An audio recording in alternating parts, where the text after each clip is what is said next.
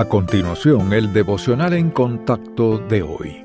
La lectura bíblica abreviada de hoy comienza en el primer versículo de Segundo de Crónicas, capítulo 20, donde leemos sobre la respuesta del rey Josafat a las noticias de una guerra inminente. El versículo 3 dice, Entonces él tuvo temor, y Josafat humilló su rostro para consultar a Jehová, e hizo pregonar ayuno a todo Judá. Y se reunieron los de Judá para pedir socorro a Jehová. Entonces Josafat se puso en pie en la asamblea de Judá y de Jerusalén, en la casa de Jehová, delante del atrio nuevo, y dijo, Jehová, Dios de nuestros padres, ¿no eres tu Dios en los cielos y tienes dominio sobre todos los reinos de las naciones? ¿No está en tu mano tal fuerza y poder que no hay quien te resista? Dios nuestro, ¿No echaste tú a los moradores de esta tierra delante de tu pueblo Israel, y la diste a la descendencia de Abraham tu amigo para siempre? Y ellos han habitado en ella, y te han edificado en ella santuario a tu nombre, diciendo, Si mal viniere sobre nosotros, o espada de castigo, o pestilencia, o hambre, nos presentaremos delante de esta casa, y delante de ti, porque tu nombre está en esta casa, y a causa de nuestras tribulaciones clamaremos a ti, y tú nos oirás y salvarás. Ahora pues, he aquí los hijos de Amón y de Moab, y los del monte de Seir, a cuya tierra no quisiste que pasase Israel cuando venía de la tierra de Egipto, sino que se apartase de ellos y no lo destruyese. He aquí ellos nos dan el pago viniendo a arrojarnos de la heredad que tú nos diste en posesión. Oh Dios nuestro, ¿no los juzgarás tú? Porque en nosotros no hay fuerza contra tan grande multitud que viene contra nosotros. No sabemos qué hacer, y a ti volvemos nuestros ojos. Y todo Judá estaba en pie delante de Jehová, con sus niños y sus mujeres y sus hijos. Y estaba allí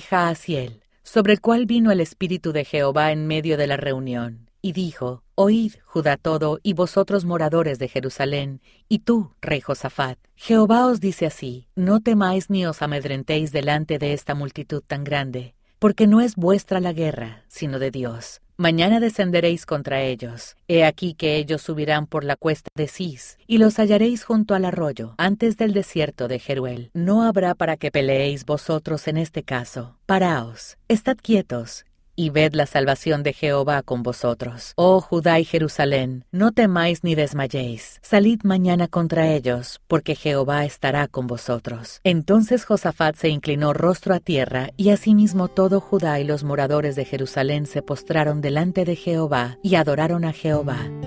En una oportunidad cuando alguien me preguntó si me había escuchado orar a mí mismo, decidí grabar mi voz mientras oraba sobre un asunto que me preocupaba mucho. Después de escuchar la grabación, me di cuenta de que estaba llena de descripciones negativas de lo mal que estaba la situación y de lo desanimado que me sentía. Mi enfoque estaba equivocado. Al encontrarse con una situación inquietante, Josafat eligió un enfoque diferente, la oración centrada en Dios. En lugar de acudir al Señor con una actitud de ¡ay de mí! Josafat comenzó centrándose en el poder y la soberanía de Dios, su fidelidad en el pasado para con Judá y su promesa de escuchar y liberar a su pueblo. Solo después de fortalecer su fe mediante estos recordatorios de la suficiencia de Dios, el rey hizo sus peticiones. En la oración podemos elegir entre magnificar al Señor o magnificar nuestra dificultad. ¿Se concentra usted en la fidelidad de Dios Todopoderoso o en su problema abrumador y sus sentimientos negativos? Mantengamos nuestra mirada en Él y esperemos con plena confianza hasta que veamos las maravillas que hará para su gloria y para nuestro bien.